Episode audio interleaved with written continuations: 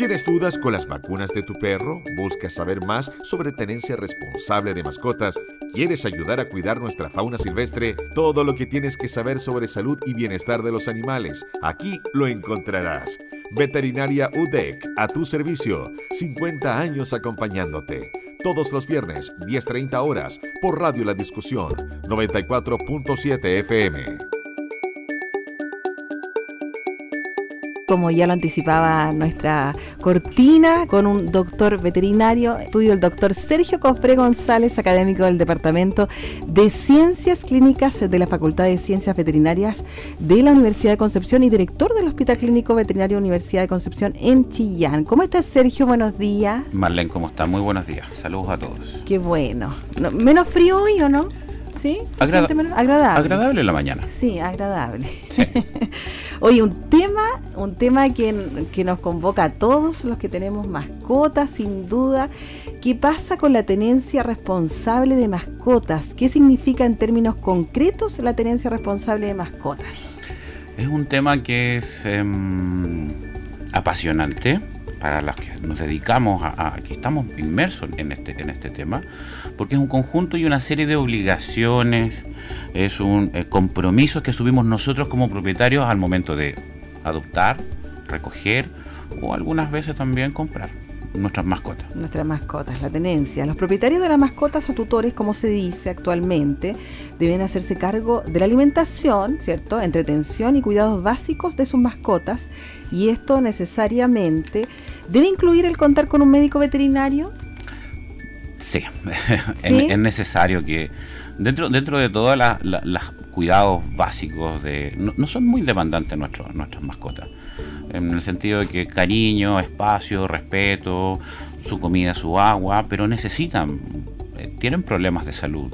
Los abordajes que le hacemos a los cachorros desde el punto de vista de manejo preventivo, sus vacunaciones periódicamente, tienen que estar vigentes, las desparasitaciones tanto internas como externas para el control de los ectoparásitos, las pulgas, las garrapatas, que en nuestra zona es relativamente endémico, es un problema grave del asunto de las pulgas y las garrapatas que generan su carga parasitaria y además de eso em, necesitan su revisión cuando ya son más viejitos. A partir de los 6 a 8 años ellos ya se ponen abuelitos. Y Igualmente perrito y gato. Eh, eh, hay, hay, siempre como hay una vieja escala que trata de equiparar a la edad del perro a la edad de nosotros, pero es muy distinto en función de la edad, o sea, perdón, de, las características raciales, un perro de, de, taza, de talla grande o gigante em, envejece más rápido.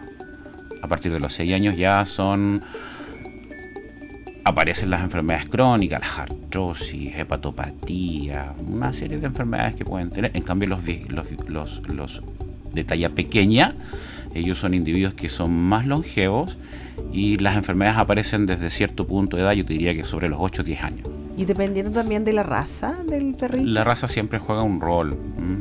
Eh, siempre decimos cuando, cuando asesoramos a nuestros, a nuestros tutores y se compran una raza en particular, hay que informarse acerca de los problemas de salud que tienen no sé, pues los dueños de Bulldog saben que tener problemas respiratorios, hacen problemas a la piel, una, serie de, cosas. Entonces la raza juega siempre un rol, a diferencia del mestizo que no se enferma casi nunca. Así es, el mestizo chileno, ahí. solamente poder. Solamente, sí, pues, es, verdad eso, ¿ah? es, cierto eso. Eh, al momento de decidir tener una mascota, ¿cuáles son las principales consideraciones que deben tenerse en cuenta? En, bueno, desde, desde, un punto de vista de, de, tenencia, no, no, no, no, son, como le explicaba anteriormente, ¿vale? No, no son tan demandantes, pero sí tengo que ver y tener mucha en consideración el, lo que yo le voy a poder proveer. Por ejemplo, si yo vivo en un departamento en el piso 15, no voy a poder comprarme un San Bernardo de 60-80 kilos, por ejemplo. Tienen la responsabilidad. Responsabilidad, va a necesitar mucho espacio, necesita, eh, son perros que tienen que estar haciendo algo en un espacio reducido en tu departamento, que tienes un balcón de, qué sé yo, 3, 4 metros, 5 metros, no vas a poder sacar a tu San Bernardo a pasear a tu balcón. ¿Te fijas? Entonces hay que siempre tomar en cuenta y siempre tomar en, los consejos de los profesionales que trabajan en el área de la salud veterinaria, para como asesores y te pueden decir, mira, no es que te vayan a decir usted tiene que comprarse esto, no, no es buena idea que usted se compre esto porque tiene tal y condición, tal problema, son propensos a desarrollar tal anormalidad, entonces hay que tomar en cuenta siempre lo que yo le puedo entregar, espacio, cariño, el paseo. Hay perros que son considerados de trabajo, por ejemplo. Un perro de trabajo es alguien que siempre, un paciente que siempre tiene que estar haciendo algo. Los border collie, los pastores alemanes, los beagle, por ejemplo que son perros que son muy inquietos, que están todo el día por aquí y por allá. Entonces, si tú tienes un espacio reducido, no sirve. No sirve porque el paciente, va, o sea, tu chiquitito va a empezar a, que, a aburrirse y si se aburre, empiezan a dejar la embarrada algo bueno. Muy buen concepto, la embarrada. sí, pues empiezan a destrozar, a hacer tirar todo. Y eso es porque están aburridos. O porque tienen que estar haciendo algo, empiezan a masticar cosas y te muerden los muebles y comienzan una serie de problemas en la casa. Y eso es por su personalidad, definitivamente, porque ellos son más inquietos. Sí, claro. Hay, hay algunos que son mucho más activos que otros, por ejemplo. no sé, no, quiero estigmatizar aquí ni nada, pero yo sé que los Fox Terrier y sé que los Beagle son mucho más activos que un paciente. Los Cocker. Los Cocker, los Cocker Spaniel, sí, son locos los Cocker sí. Esas son sus características particulares por concepto de raza, porque tienen que estar haciendo algo. Pero tenemos que estar conscientes del momento de adoptar, de comprar, de recoger eh, una mascota, de eso, pues de que tenemos que hacernos la paciencia. Exactamente, porque no, son súper bonitos al inicio. Son chiquititos. yo creo que no, nadie que no le guste una foto de un cachorro, pero ese cachorro va a crecer, va a, necesitar, tiene necesidades, tiene espacios, va a necesitar controles sanitarios, se va a enfermar cuando sea viejito. Hay que entender eso, que es un compromiso para toda la vida. la vida. Entonces, y en las duras y en las maduras, cuando están jovencitos que no se enferman nunca, que hay que dar comida y agua, pero hay que entender de que ese paciente, o sea, perdón, tengo el concepto del paciente, ¿cierto? pero que ese chicoco va a envejecer y va a necesitar medicamentos y va a necesitar controles médicos y va a necesitar terapias crónicas, como todos nomás. Sí, claro, pues a todos nos pasa lo mismo, tenemos que ser conscientes y responsables. ¿Cuál es su visión respecto de aquellos padres que compran o adquieren una mascota para sus hijos pequeños? Estamos hablando de 3 a 5 años. ¿Cree que eso es bueno pensando sobre todo en que él o los animalitos que lleguen a la casa?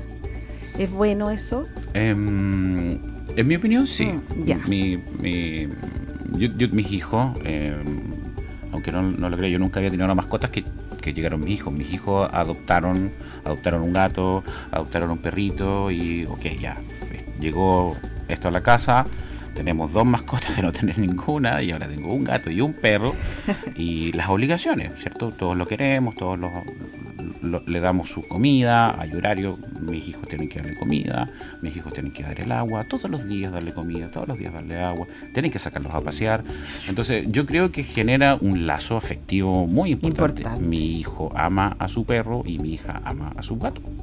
Entonces están así cruzaditos, cada uno a cada uno pero también de eso, eso va a significar que eh, tienen responsabilidades, tienen deberes con ellos.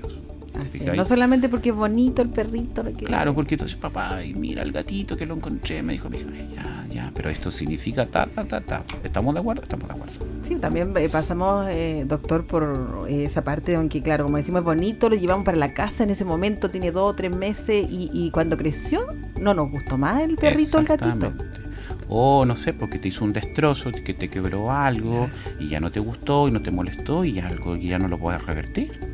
¿Qué vamos a hacer? ¿Lo vamos a ir a dejar botado? Y eso pasa mucho, doctor.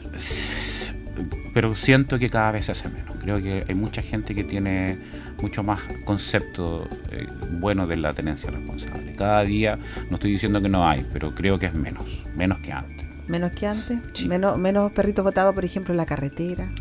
Eh, eso es una práctica muy, muy usual antiguamente. No había control reproductivo, las hembras se cruzaban sin ningún tipo de, restricciones, las camadas, bolsitas, lo más lejos posible, que nadie nos vea. Y eso va a generar un problema de salud pública.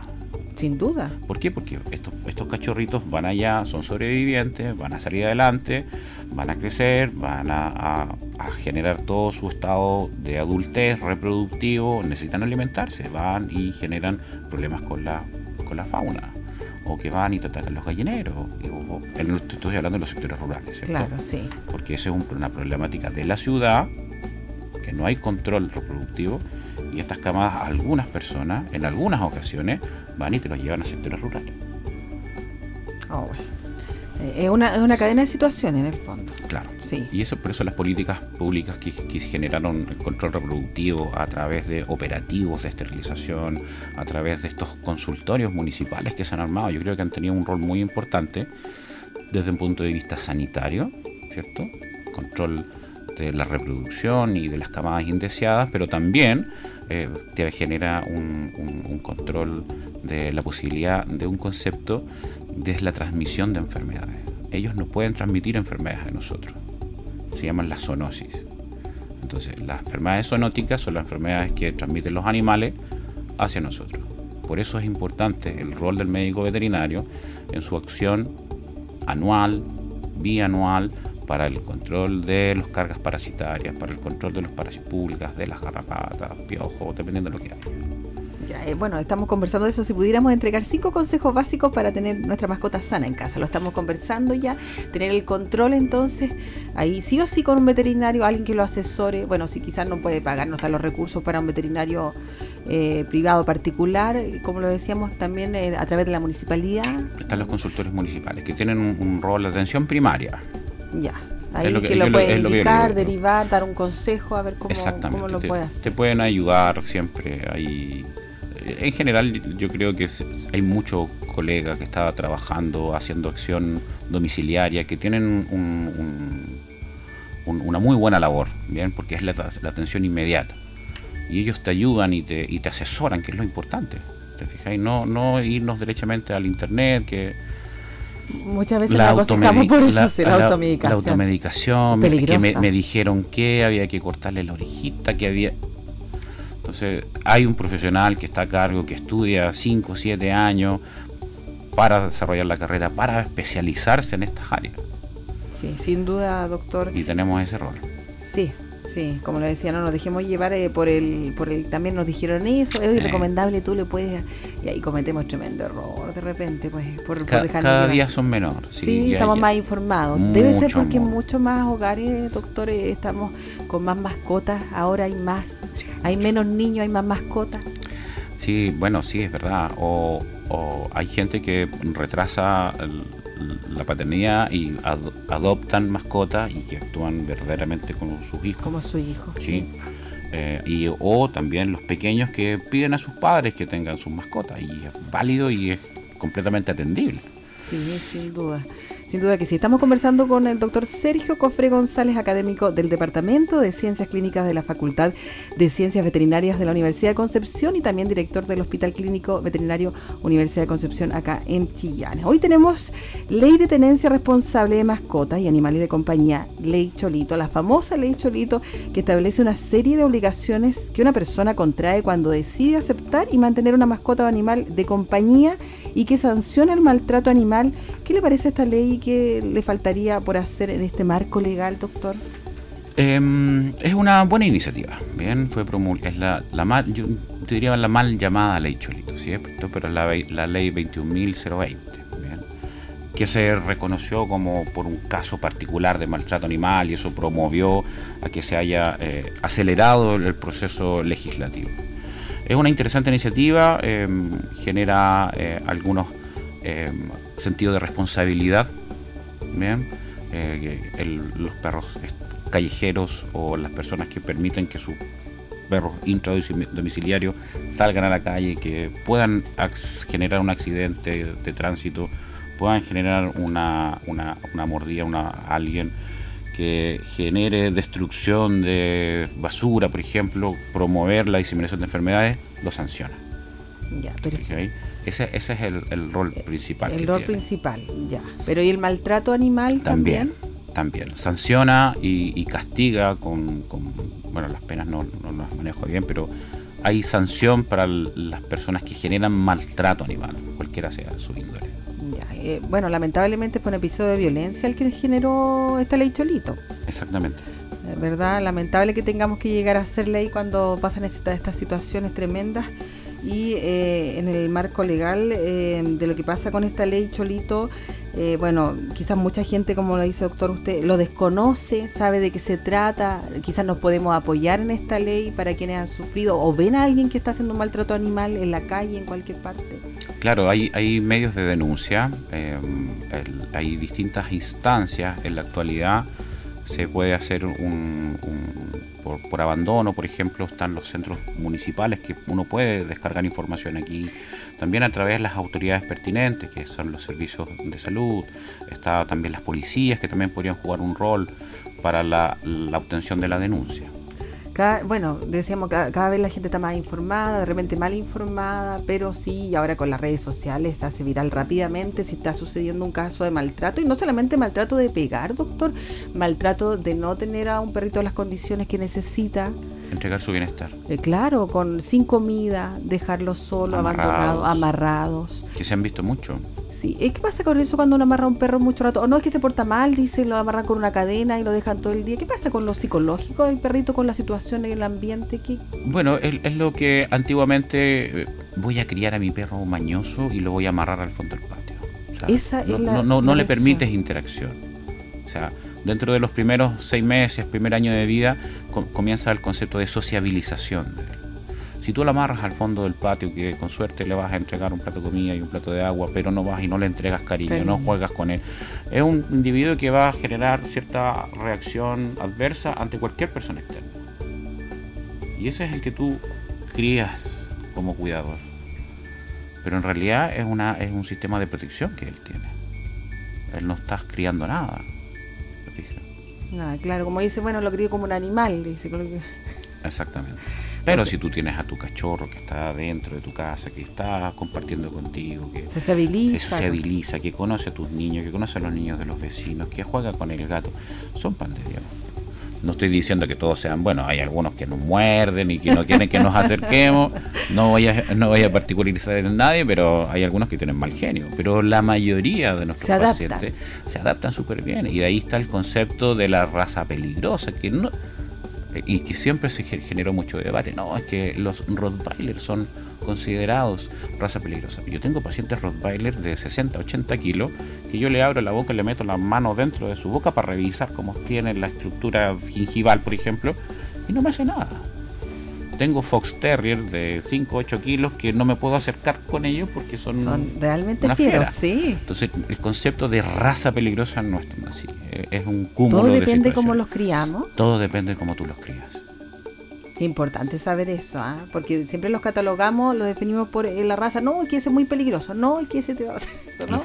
El, otro que, está muy estigmatizado son los pitbull. También. También. Hay pitbull que son un verdadero amor hay algunos que tienen temperamento potente y que no permiten a otros perros. Es cierto, es verdad. uno no puede negar, pero no se debe estigmatizar de que todas todos los individuos de la raza Rottweiler, Pitbull son agresivos. Eso no es así. Pues, y también, eh, bueno, también son agresivos como lo podemos ver los perritos que están en la calle. Son agresivos porque están a la defensiva de lo que les pueda pasar. Sí, claro. Bueno, ese es el problema de, de, estos individuos que están en, calle y que todo el mundo, o, que acceden a la basura, que acceden a alimentación, que cada persona que va le entrega. Te fijas, mientras estén en la calle puede ocurrir de todo. Tienen, se van moldeando y remodelando su, su temperamento según las circunstancias que van viviendo. Sí, sin duda. Somos animales de costumbre y somos. Y somos, sí. Somos todos animales. somos todos, sí. Bueno, le agradecemos por estar con nosotros, doctor Sergio Cofré González, académico del Departamento de Ciencias Clínicas de la Facultad de Ciencias Veterinarias de la Universidad de Concepción y director del Hospital Clínico Veterinario de la Universidad de Concepción acá en Chillán, sobre este tema tan importante, relevante, tenencia responsable de mascotas. Cada vez tenemos más mascotas en nuestros hogares, tenemos que hacernos responsables, entregarles cariño, amor. Como decíamos, no, nos moldeamos, ellos se moldean a, a cómo los tratamos. Somos animales de costumbre. Sí, somos animales de costumbre. Muchas gracias por estar con nosotros, doctor. Muchas gracias, Marlene, a ustedes y gracias por la invitación. Todo lo que tienes que saber sobre salud y bienestar de los animales. Veterinaria UDEC, a tu servicio. 50 años acompañándote. Todos los viernes, 10.30 horas, por Radio La Discusión, 94.7 FM.